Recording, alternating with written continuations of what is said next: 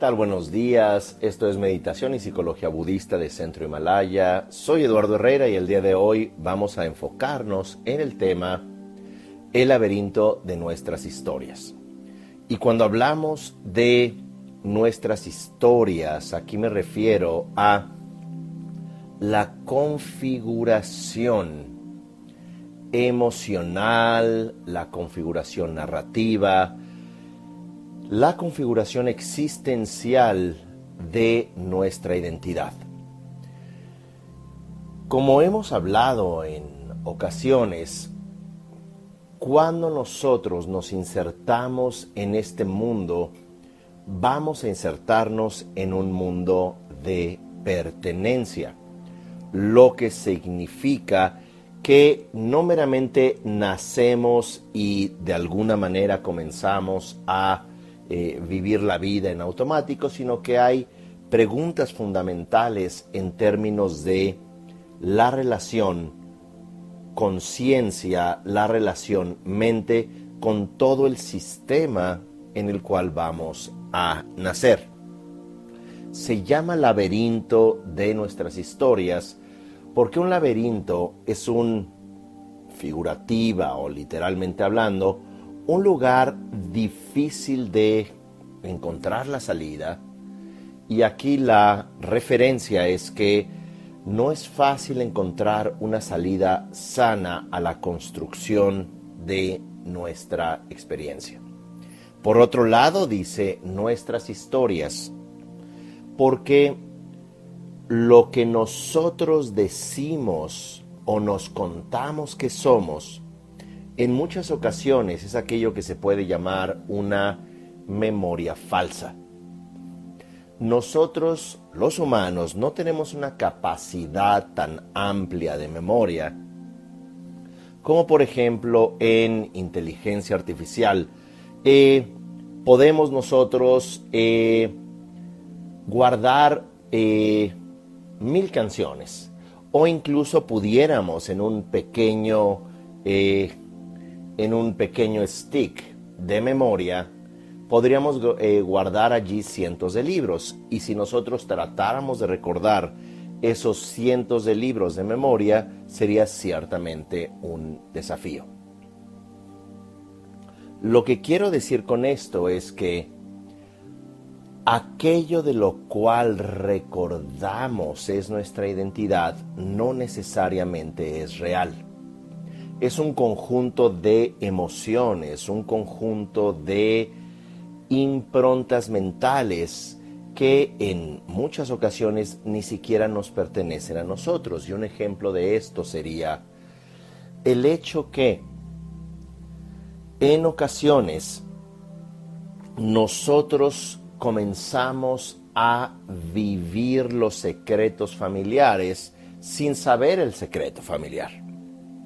A veces tenemos pérdidas familiares, a veces hay eh, ciclos no cerrados a nivel transgeneracional y estos, digámoslo así, nietos o hijos, sin necesariamente saber todo ese eh, equipaje de memoria emocional de esas eh, historias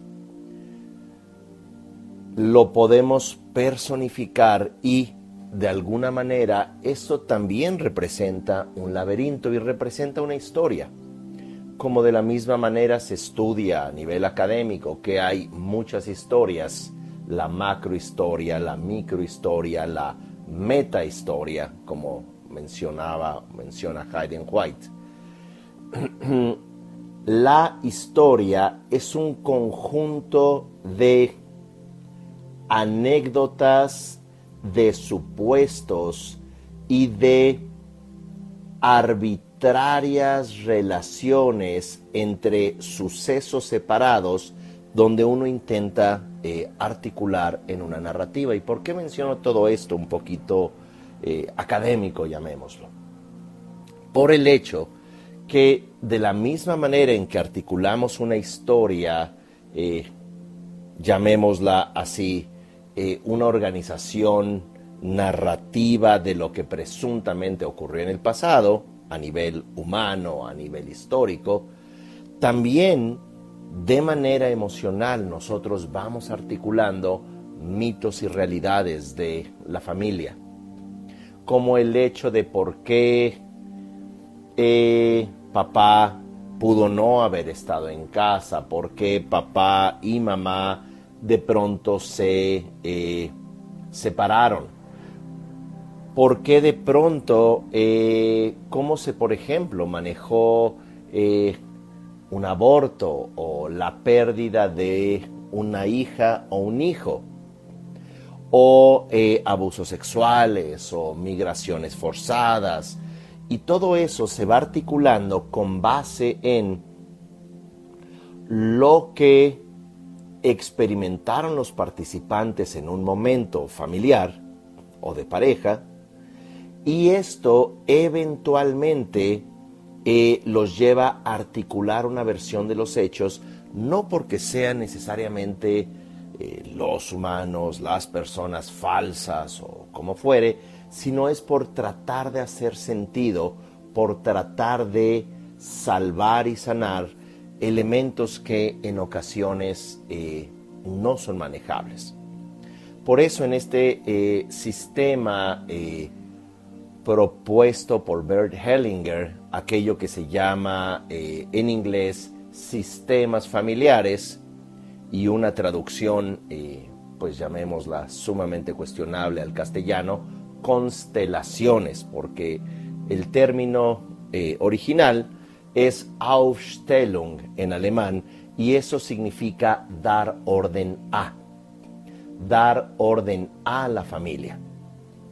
Así que de dar orden o la traducción al inglés sistemas, ya que es eh, una alternativa y es una propuesta dentro de lo sistémico, en este contexto ya traducciones al castellano, como lo hemos visto hasta en películas de Hollywood, cuya traducción es eh, suma, o de libros, que es sumamente distante a la intención o a la idea original. Bueno, eso ya será cuestión de eh, reflexión el misterio de la traducción al castellano y lo menciono porque también soy traductor del tibetano y a veces uno no se pregunta por qué no se observan las etimologías y por qué no se trae también una eh, traducción mucho más, eh, llamémosla, mucho más fiel, mucho más directa u honesta. De tal manera que siguiendo este Ausstellung, este orden, esta estructura de ordenación, vamos a eh, decir, nos encontramos en un laberinto de nuestras historias, porque las historias no están escritas en piedra, sino que están organizadas de acuerdo a las capacidades, del individuo o de los individuos, en este caso la familia, de integrar ciertas experiencias en su vida.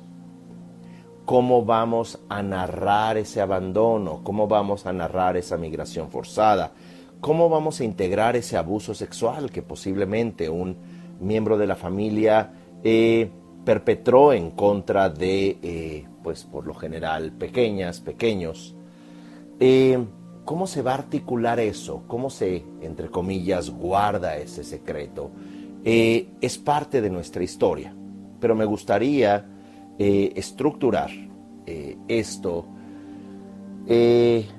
en cuatro puntos fundamentales que también tienen que ver con los órdenes o sistemas familiares. Y como se ha argumentado en otras eh, entregas como Sanar el tejido familiar, que les recomiendo puedan encontrar esta eh, entrega en Spotify, en YouTube, eh, donde hay más de 100 videos y meditaciones, donde ustedes pueden tanto practicar como también reflexionar sobre estos temas, los cuales ciertamente buscan generar herramientas, generar reflexiones, por supuesto no pretendiendo la verdad final ni la verdad absoluta, que siento que incluso considerar que eso existe sería pretencioso. De tal manera que estos eh, cuatro puntos básicos, eh, pensemos, cuando hay un bebé en el vientre materno, podríamos, eh, y esto se puede ver en materiales médicos, biológicos y particularmente especializados en embriología, y depende del nivel de complejidad, podríamos argumentar que cuando ocurre la concepción, cuando el óvulo es fecundado, hay un proceso que podríamos verlo desde cadenas de proteínas, DNA, RNA, pero no únicamente hay un proceso biológico, químico y físico, desde donde de una sola célula se van a eh, complejizar estas células en más de 50 millones de millones, lo que decimos en castellano billones de células que componen el eh, cuerpo humano. Y aunque hay cierta discrepancia, se puede hablar de hasta 90 eh, mil millones de células neurales, conocidas también como neuronas, las cuales también van a articular eh, nuestra estructura cognitiva. No obstante, si bien el cerebro lleva a cabo eh, la mayor parte de las actividades cognitivas, incluido lo emocional, incluido lo simbólico, reflexivo, relacional del neocórtex, y también en términos del sistema nervioso, el sistema endocrino, eh, podríamos también argumentar que el resto del cuerpo es parte del cerebro, como se ha encontrado, eh, la presencia de neuronas en el corazón, en el área del estómago, el mesenterio, y otras zonas desde donde podríamos decir que el cerebro no es únicamente lo que se encuentra en la cabeza, sino que la extensión de este cerebro se encuentra en todo el cuerpo. Y que el cerebro, cuando hablamos de cognición, o podríamos decir en inglés awareness, o incluso consciousness. Cuando hablamos de cognición, esta conciencia no es una conciencia únicamente biológica, no es una conciencia eh, únicamente física, esto es química eh, únicamente, no es nada más narrativa, no es de que tú le digas a tu hijo, mira hija, hijo, sé feliz, sé honesta, eh, esfuérzate en la escuela y eventualmente en el trabajo. Vas a encontrar una pareja que no es perfecta, pero que no funciona únicamente desde una perspectiva narrativa. Y también en lo emocional entramos en eh, tierras o arenas movedizas, ya que cuando hablamos de lo emocional, también encontramos aquello que se puede llamar el consciente, el subconsciente, el inconsciente, y como se trabaja en la psicología budista, también el llamado inconsciente profundo, aquello que eh, Geshe Tashitsering llama el nivel uno de la mente en un texto, en un material de psicología budista llamado eh, Abhidharma, el estudio de la mente. De tal manera que cuando articulamos a este individuo que somos, que es una cognición, que es un estar consciente, hay varios elementos que no únicamente se reduce a glándulas, se reduce al sistema hormonal endocrino, no nada más se, se reduce al eh, sistema linfático o al sistema cardiovascular, sino que somos una integración de sistemas donde un sistema muy importante es el sistema relacional, nuestros vínculos. Así que imaginemos a esta pequeña o pequeño bebé en el vientre materno y como se han estudiado recientemente en las últimas décadas, las neuronas, pero no únicamente las que están en la cabeza, sino aquello que llama el eh, neuropsiquiatra Dan Siegel, Dan J. Siegel, el cerebro del corazón, ya que hay presencia de neuronas, en el pericardio de la misma manera que en el mesenterio y se está investigando cómo estas neuronas tienen funciones muy distintas que son predominantemente afectivas, predominantemente intuitivas, de la misma manera que hoy en día eh, se observa cómo eh, animales, tales como los caballos, pueden mirar a una persona y leerla desde su eh, campo emocional o su campo eh, vibracional, aquello que Rupert Sheldrake habla sobre campos morfogenéticos. De la misma manera que a veces sorprende como un gato, digámoslo así, eh, va a subirse a la parte del cuerpo de la persona que pudiera tener eh, enferma o lastimada, o eh, tantos eh, animales domésticos como perros, como loros incluso, intuyen cosas que van a suceder semanas después, que incluso pueden leer a personas sin conocerlas y tener una reacción muy particular. Hay muchas terapias donde animales sanan el campo emocional y la pregunta es cómo eso ocurre.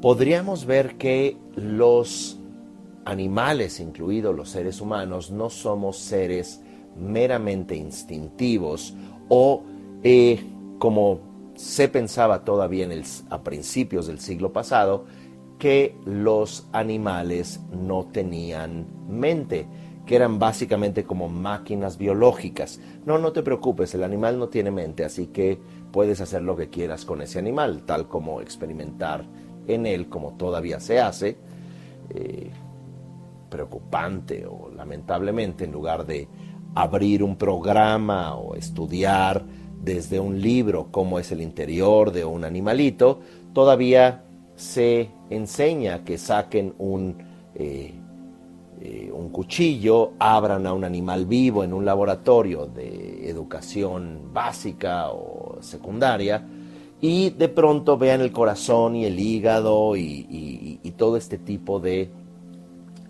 eh, aproximaciones científico reduccionistas y materialistas que insensibilizan a las personas volviendo a la idea eh, central, este eh, bebé que está en el vientre materno, no desde una perspectiva del neocórtex que no se termina de formar, no desde una perspectiva sensorial, porque incluso cuando nace el bebé tiene una vista muy pobre, un oído poco entrenado, incluso está tomando sus eh, primeras experiencias de oxígeno a través del aire una vez eh, eh, salido, una vez eh, fuera del vientre materno. Así que, ¿cómo es que un bebé, como se ha estudiado ampliamente, cómo es que un bebé puede absorber la atención de mamá, darse cuenta de la desconexión del entorno familiar, incluso aunque se le alimente, se le deje en una cuna, ¿cómo es que puede en realidad absorber incluso, digámoslo así, el comportamiento de el bisabuelo o las mismas decisiones que tomó la abuela? ¿O cómo es que se buscó a una pareja muy similar a la dinámica familiar? Bueno, Así que en este vientre materno, como se dice en el Aufstellung, en eh, los órdenes familiares, o eh, siguiendo eh, el título de un libro de Hellinger, Los órdenes del amor, el primer orden es la pertenencia. Así que este bebé se pregunta, ¿a quién pertenezco? No es de que sepa el nombre legal de la mamá, ¿verdad? No, eso no es lo que me refiero a qué familia pertenezco, sino está allí con todas sus neuronas, con su cuerpo formándose como un campo, diríamos en el budismo, como un mandala, Y este mandala de conciencia que se va integrando mediante el cuerpo en una eh, extraordinaria eh, mitosis celular que llamamos el crecimiento del bebé, la formación del cuerpo, de los órganos, la formación de las facultades sensoriales. Realmente, como diría National Geographic, un milagro de la vida. Y en esta extraordinaria eh, formación bioquímica, también está eh, consciousness, también está la cognición formulándose esa pregunta de una manera intuitiva, ¿a quién pertenezco?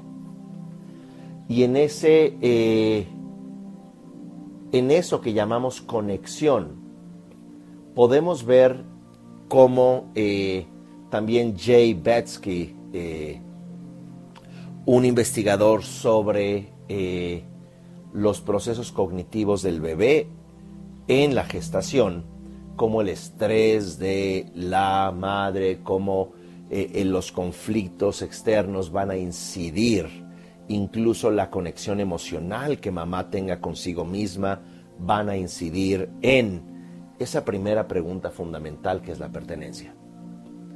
¿A quién pertenezco? ¿En dónde voy a nacer? Y todo eso a nivel intuitivo es eh, por esto que podemos eh, observar y ampliamente estudiado, incluso eh, ya en el Departamento de Psiquiatría Infantil de Harvard, que cuando hay estos traumas desde el vientre materno, esta desconexión de mamá, del entorno, del sistema familiar, van a incidir en el comportamiento, incluso en la salud física de estos otrora bebés, en otro momento bebés, van a incidir 20, 30, 40 años después. De tal manera que, número uno, pertenencia, número dos, jerarquía. Jerarquía es la pregunta que, digamos, intuitivamente se haría este bebé. No es a quién pertenezco, sino la segunda es qué lugar voy a ocupar. Y esta pregunta es fundamental. ¿Voy a ocupar el lugar de ser una hija, un hijo no deseado? ¿O voy a ocupar el lugar de ser la hija o hijo bastón, el cual va a ocuparse de los padres? ¿O el hijo eh, que salva a la familia, salvador porque... Eh, está en crisis la familia y una forma de resolverlo es embarazándose otra vez. O bien pudiera ser también eh, un eh, hijo deseado.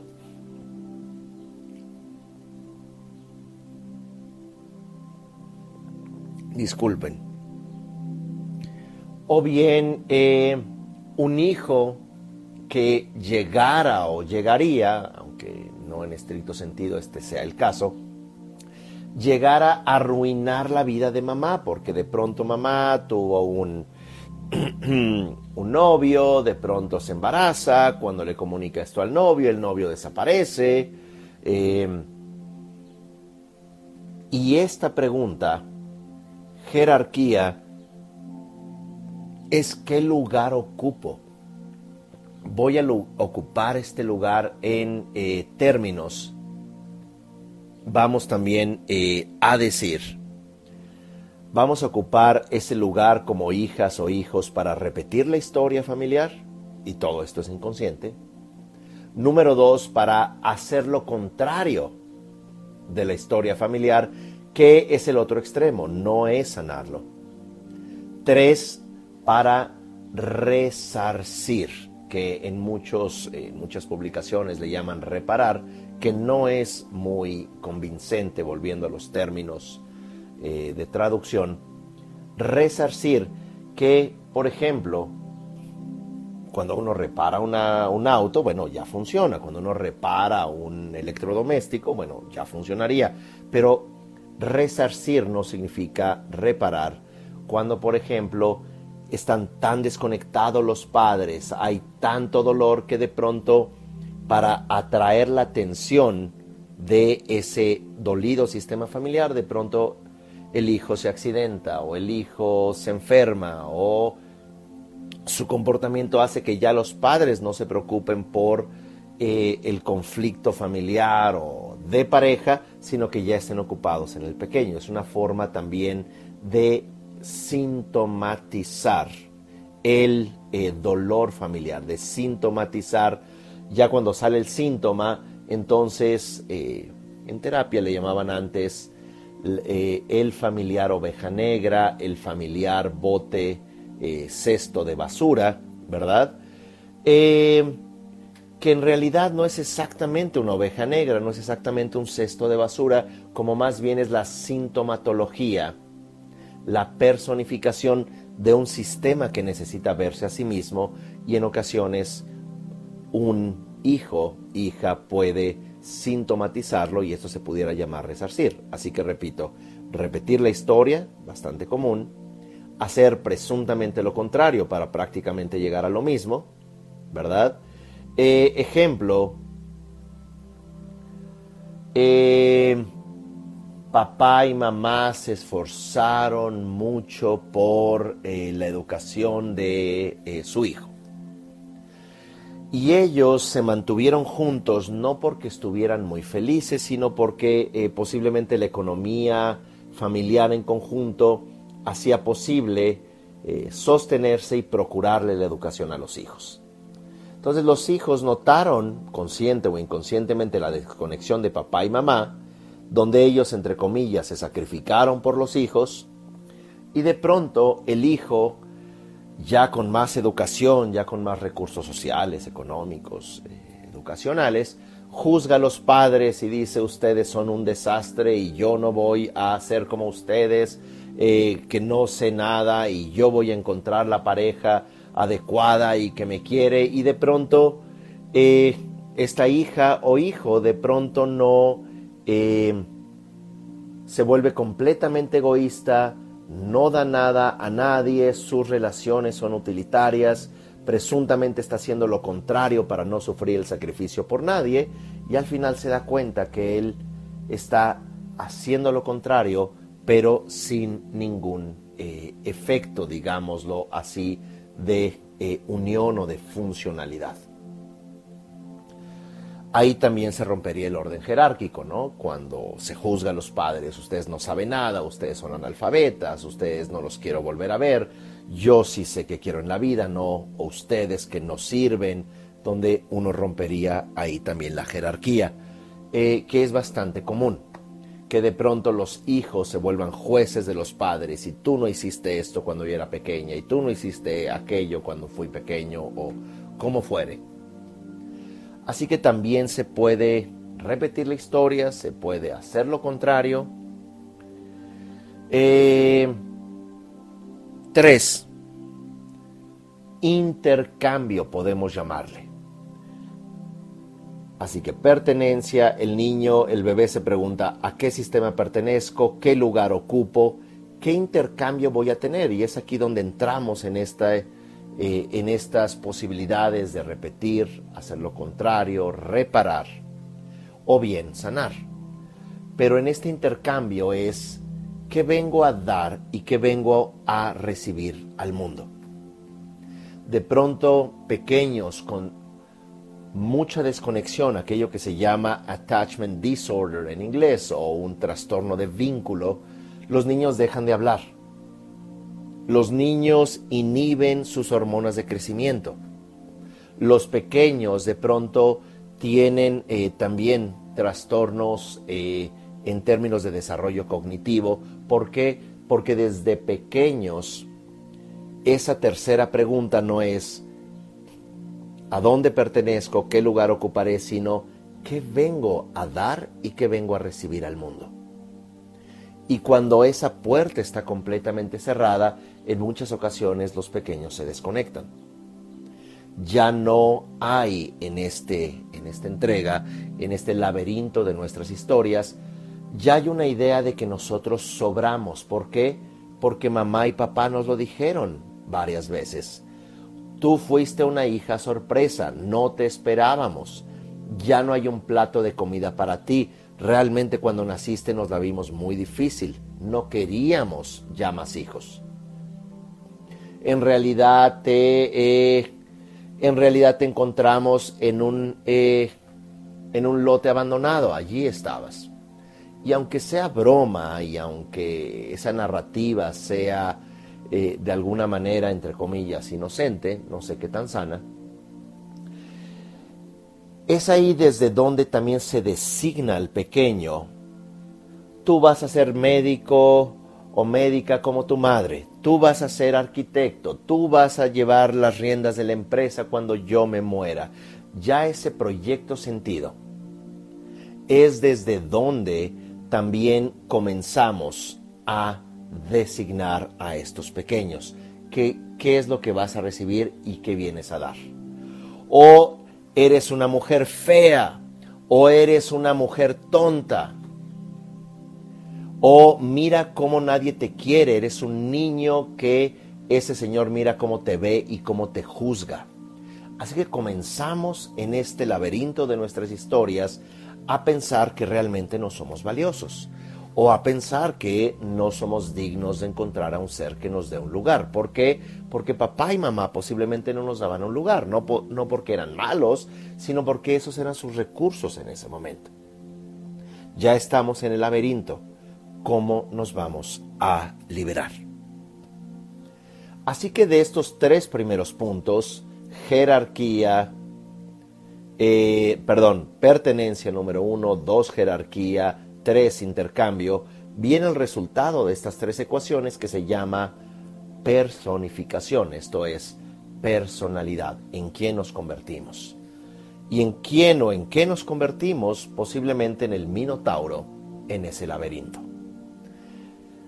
Corriendo de un lado a otro de los pasillos de este laberinto, enojados, deprimidos, buscando a alguien o a algo que nos redima, que se haga cargo de nosotros. Y si no es ningún ser humano, entonces se vuelve una figura religiosa.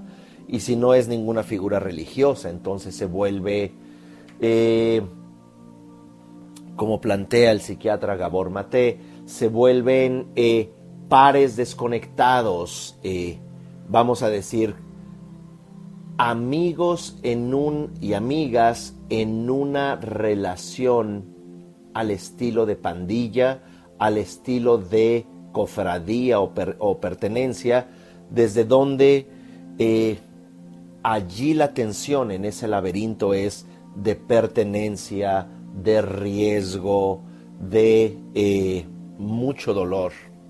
Por eso también eh, en este libro de Gabor Mate, Hold On to Your Kids, es eh, mantén cerca o mantén a tus hijos, no sé cuál sea eh, la traducción al español del título de este libro, te plantea que si tú no creas un vínculo en los primeros años con tus hijos, tus hijos buscarán un vínculo allá afuera con eh, personas en la adolescencia que están posiblemente igual de lastimados y de allí vienen todos estos fenómenos de grupos destructivos, de grupos antisociales, o como muy a menudo se ha investigado, cuando hay un dolor muy grande en el laberinto emocional de un pequeño, cuando constantemente el entorno le rechaza, desde mamá, desde el vientre le, le, rechaza, apenas nace y este bebé es retirado de mamá por su propia seguridad,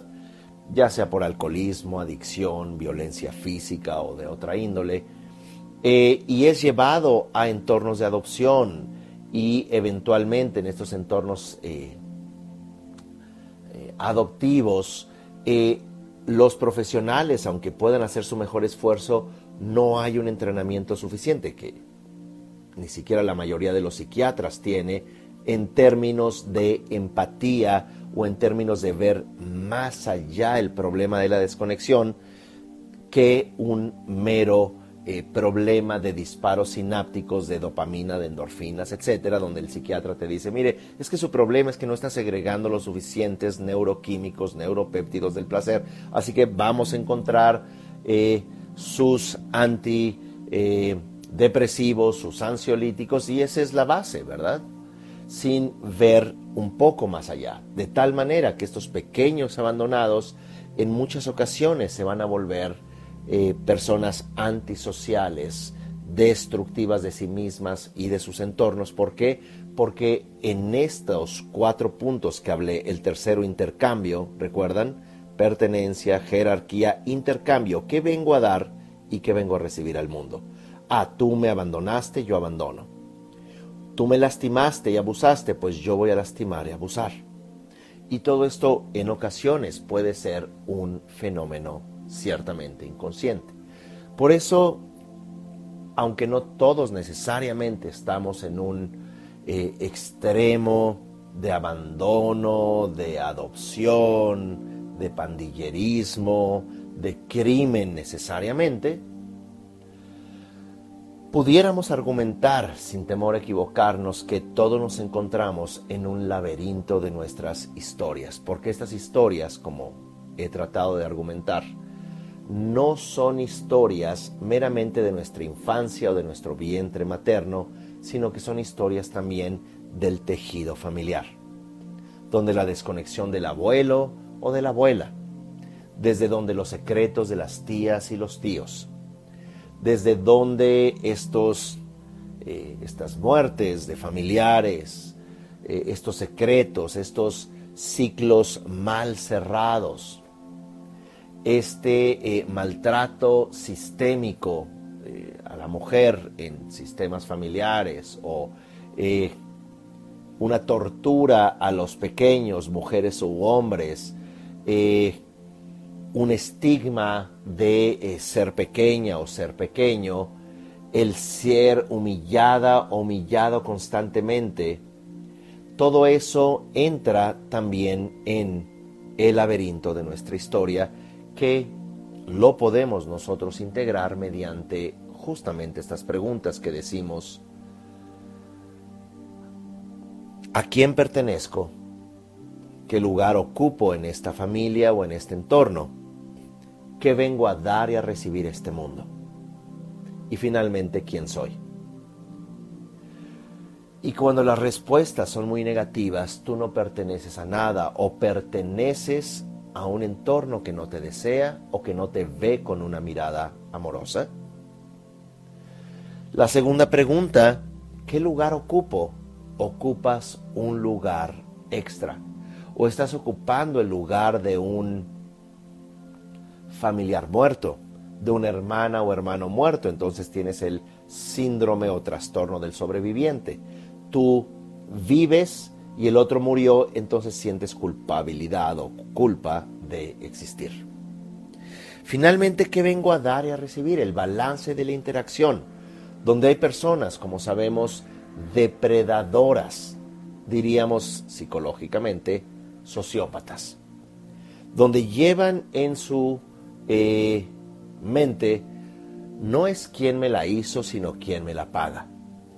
No es que pueda yo dar, sino que me pueden a mí servir. Entonces, estas personas manipuladoras, destructivas, dicho en un término como muy coloquial, eh, pseudoterapéutico, diríamos, vampiros de energía, eh, pudiéramos argumentar que estas personas, eh, psicológicamente les pudiéramos llamar narcisistas, y en este narcisismo, ya como un trastorno, es básicamente en qué me puede servir. Y van a utilizar todas sus herramientas de manipulación para controlar a otros, para coaccionar a otros, para imponer sus deseos en otros con el objetivo que no se les abandone. Están tan lastimados por dentro que no quieren que otros les abandonen y para eso les someten. Pueden someterlos a través de una seducción, a partir incluso del soborno, mira, yo tengo la plata, así que tú quédate acá. Es que me gustas mucho. Ah, no, es que yo, ya, yo a ti no te quiero, tú a mí no me gustas. O yo ya me voy así no tenga eh, la seguridad de tu plata Y cuando se van las personas de estos narcisistas, en muchas ocasiones, eh, van y hacen todo lo posible por destruir a la persona que les está dejando, sin cuestionarse por qué se les dejó. Posiblemente una celotipia patológica, ¿verdad? Unos celos que matan literalmente.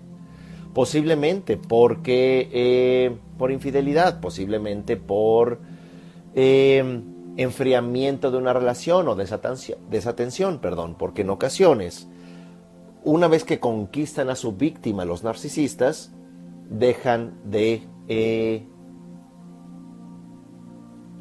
procurar a la persona, dejan de atender a la persona. Y apenas se va a alejar, entonces hacen todo lo posible otra vez. Entonces ya se compran las flores, ya se lleva eh, serenata, ¿verdad? Es que eres lo mejor, pero mientras estés allí no pasa nada. Y en muchas ocasiones es la típica frase de, ¿qué tienes? Nada, ¿verdad? Eh, no, pero dime qué tienes, que no no tengo nada, pero ya te están manipulando para que de alguna manera estén en servicio del narcisista. Bueno, de tal manera que se puede nacer con esa fractura interna que da lugar a un narcisismo a veces activo, a veces pasivo. A veces puedes hacerte la víctima, me voy a quitar la vida si me dejas, no te vayas, y ciertamente empieza a amenazar al otro, pero eso también es una forma de control, la pasividad y la depresión.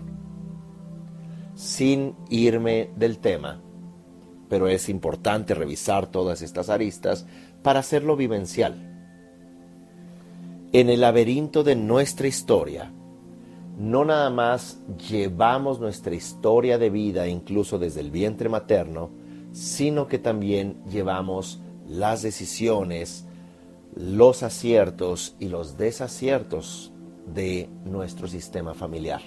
Los ciclos no cerrados, los secretos, como ya había indicado, la violencia, los abusos y de alguna manera para eh, acotar y pasar ya a la propuesta,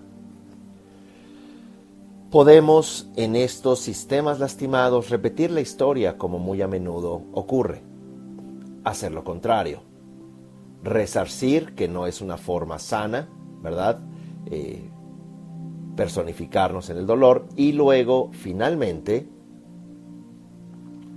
la posibilidad de sanarlo, que esto es la propuesta y para sanarlo, aquí eh, hay siete puntos, son un poco largos, pero los voy a mencionar, les voy a dar ejemplo y eh, estos los vamos a integrar en el próximo eh, seminario que vamos a tener en línea este 18, 19 y 20 de marzo. Un taller en línea que eh, lleva por título Enamórate de tu vida, que ya eh, son ejercicios muy precisos, muy específicos de eh, cómo enamorarnos de nuestra vida, si se puede decir en términos psicológicos, lo que y en términos del budismo mahayana, lo que mantiene la estructura cognitiva de los seres sensibles es el amor bondadoso y la compasión, eh, y porque ciertamente nos encontramos en un laberinto de historias lastimadas, de historias mal cerradas, ¿cómo podemos hacer para que nuestra vida desde el inconsciente no se vuelva un laberinto y desde donde ciertamente podamos contactar este eh, dolor? Así que estos siete puntos son los siguientes.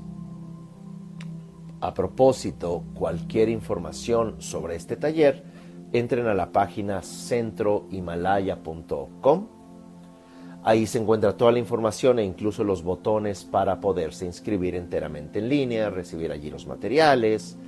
Eh, si ustedes también se suscriben al canal de Telegram, Telegram, esta aplicación de mensajes, eh, se suscriben a Centro Himalaya, también allí pueden encontrar la liga para eh, estar en este taller, que ciertamente entre más dediquemos tiempo, entre más invirtamos en esclarecer y sanar nuestro dolor, también vamos a sanar el dolor de nuestro entorno. se sana también el campo mórfico o morfogenético o el mandala relacional al cual pertenecemos. Dicho todo esto, los siete puntos es con el acróstico, ¿verdad? Porque un acróstico te sirve para recordar. El acróstico es la palabra caricia, caricia de la palabra cariño. Eh, cariño viene de, eh, de varias eh, fuentes etimológicas, pero viene de, de car, de cuidado, de cor, de corazón, cuidarse con el corazón. Diríamos metafóricamente, acariciar el alma. Así que caricia en estos este acróstico son es una palabra de siete letras. La C es contactar o contacto, pudiéramos decir. Y aquí es hacer un contacto con nuestro dolor. Muy a menudo podemos encontrar este dolor en la hoja de diagnóstico de nuestro último examen médico. Lo podemos ver en ocasiones en Eh, presión arterial alta, la podemos ver en diferentes tipos de diabetes, lo podemos ver en diferentes tipos de cáncer, lo podemos ver en diferentes tipos de atrofia muscular, nerviosa, lo podemos encontrar en ataques de pánico, lo podemos encontrar en ataques nerviosos, lo podemos encontrar en nuestras últimas eh, dos o tres hojas de eh, los matrimonios que tuvimos en, la, en el acta de divorcio o la anulación de tu matrimonio. Lo puedes encontrar en el rencor que tienes todos los días respecto al mundo, eh, que se personifica a veces en quejarte del mundo, de la ecología, del gobierno, de eh, los hombres, de las mujeres, de los valores, o como fuere. Y no estoy diciendo que no haya que tener una conciencia social, de género, ecológica, por supuesto que sí, pero cuando eso se vuelve tu rencor, cuando lo único que no te deja vivir es esa diabetes o ese cáncer o eh, esa diálisis que tienes que hacer. Y que por supuesto aquí no estamos eh, haciendo un juicio de valor ni mucho menos, como se diría metafóricamente, haciendo leña del árbol caído, porque todos los seres humanos nos encontramos en el laberinto de nuestra propia historia. Lo que quiero decir es que esta no es una historia meramente narrativa o no eh, únicamente narrativa, porque eso es en la superficie y lo podemos contactar en años de terapia, dialogándolo, viéndole aristas inconscientes que nos va profundizando a un campo emocional a este mandala, a esta masa crítica de pertenencia que va más allá de las palabras y nos encontraríamos, perdón, en el ámbito de el afecto, en el ámbito de la eh, sensación. De la misma manera que podemos afectar en eh, podemos afectar las hormonas, incluso los cerebros de eh, animales cuando se les tortura emocionalmente, incluso nos diría eh, algún aficionado a las plantas que los estados emocionales e incluso verbales hacia las plantas puede afectar que vivan o no, que crezcan o no. Esto lo practicamos todos los días con nuestra salud. Estamos reviviendo, poniendo en escena escenificando una y otra vez esos misterios familiares, esas desconexiones, esas medias verdades, esos abusos que decidieron o decidimos en términos de un sistema familiar tapar. Eh, no lo digas, no pasa nada. En realidad no fue un abuso, solamente que estaba tomada o tomado, bebido, eh, eh, el familiar, así que lo que ocurrió no ocurrió, así que ya mejor no lo menciones. De tal manera que todo eso hacemos, como se dice en inglés, un reenactment. Enact es poner en acción otra vez, reaccionar nuestra estructura emocional inconsciente, nuestra estructura transgeneracional, eh, emocional inconsciente o nuestra infancia una y otra vez, ¿desde dónde?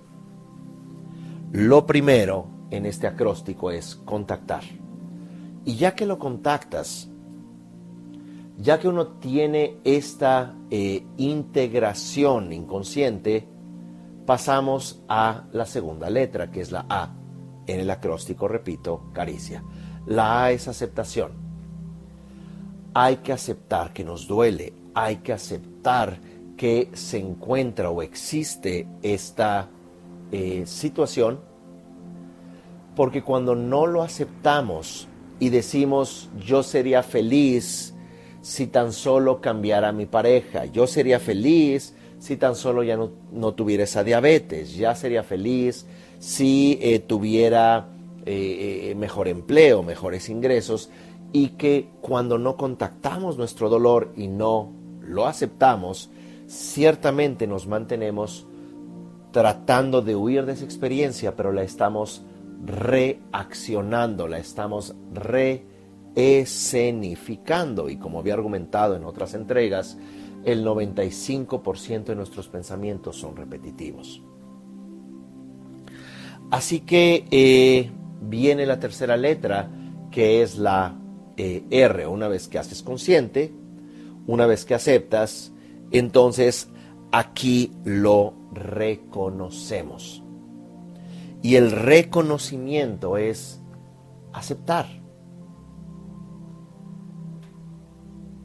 Se puede mediante ya sea meditación, mediante los talleres que se ofrecen en Centro Himalaya, si quisieran profundizar más, pueden entrar a los diplomados que tienen la duración de 10 meses, 10 módulos, cada uno de 10 horas, y allí uno puede ver de manera más pormenorizada, más detallada, con más reflexión, todas estas eh, eh, importantes, vamos a decir, referencias, reflexiones.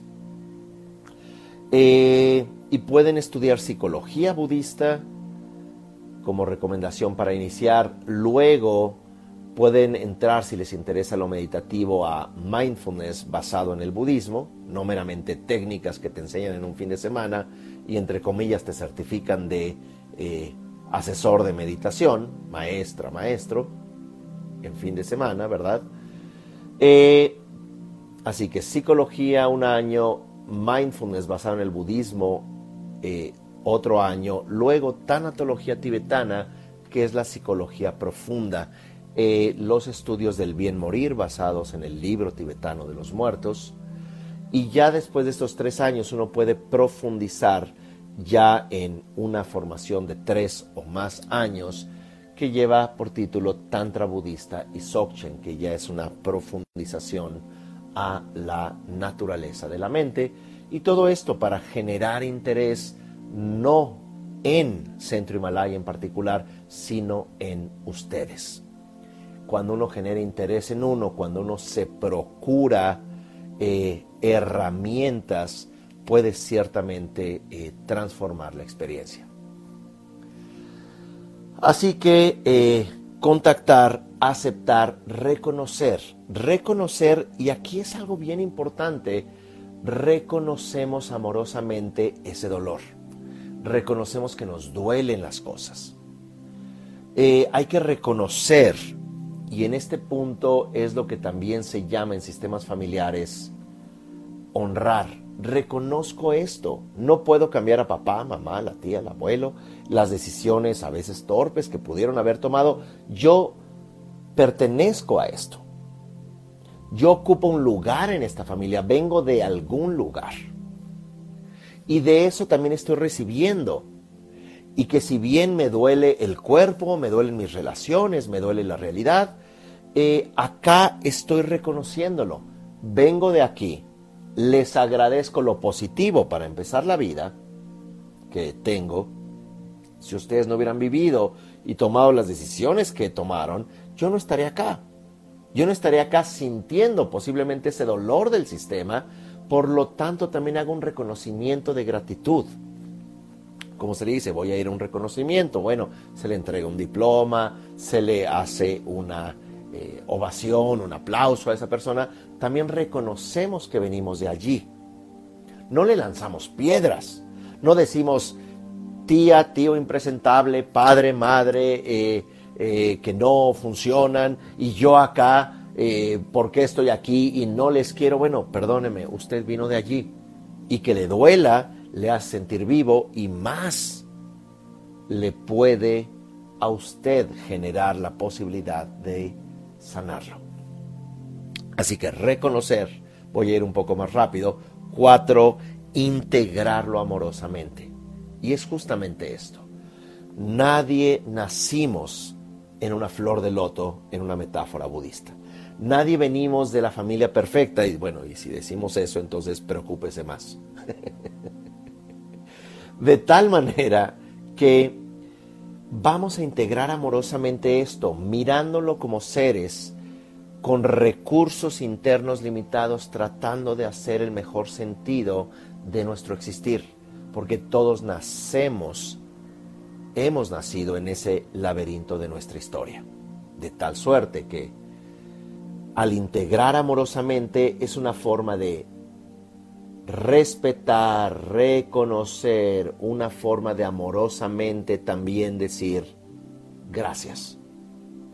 Gracias, ¿por qué gracias? Si no paraban de beber y me golpeaban y me humillaban de niño y luego todavía se peleaban enfrente de mí y me usaron. Gracias porque con base en esos posibles desaciertos tú estás acá. Si no, no hubieras nacido.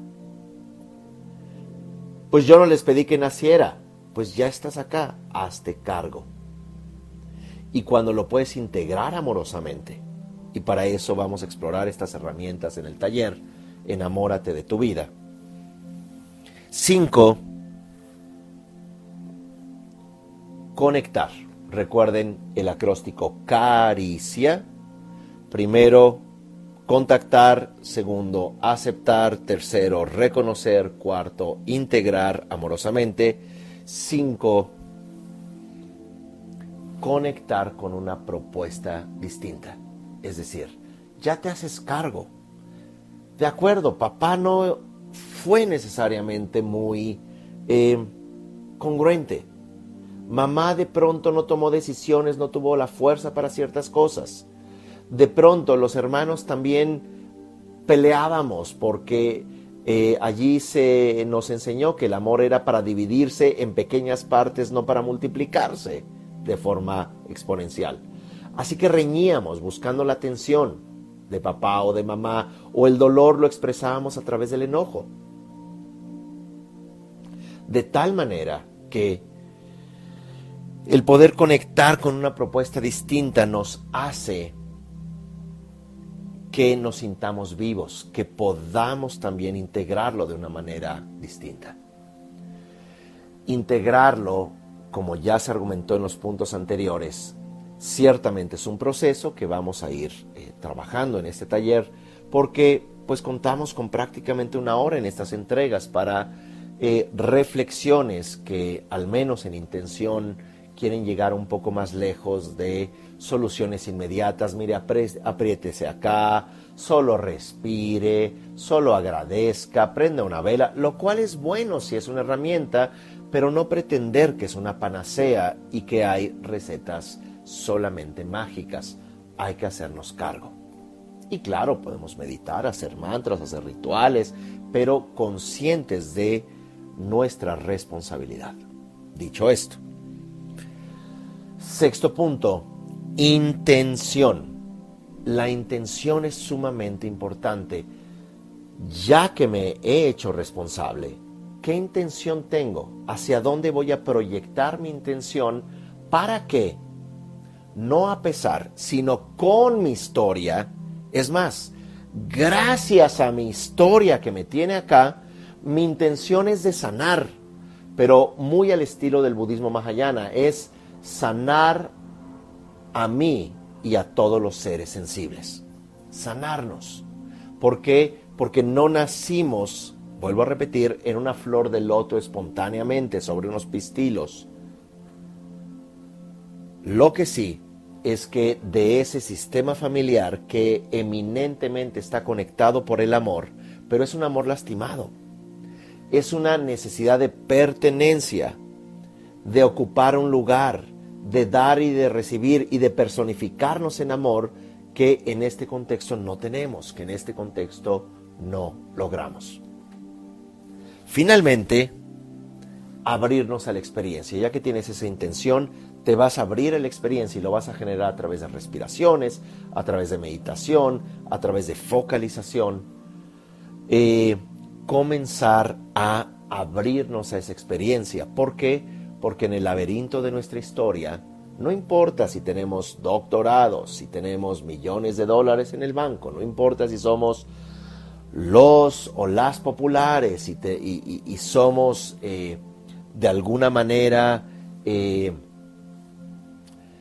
reinas y reyes en las eh, redes sociales, la conexión o su contrario, la desconexión, ocurre en un nivel desde donde no es lo exterior, no es lo social, no es lo intelectual, no son meramente todas estas estos títulos nobiliarios en que los humanos nos inventamos de cosas materiales y de aspectos físicos sino que llevamos en nuestro cuerpo la totalidad de nuestra historia relacional, los secretos, las buenas o malas decisiones, los abandonos, los reencuentros, pero también las historias de amor que ocurrieron en el pasado, también las promesas cumplidas o no, también el dar a luz, el traer a la vida y es en este sistema o campo relacional en el cual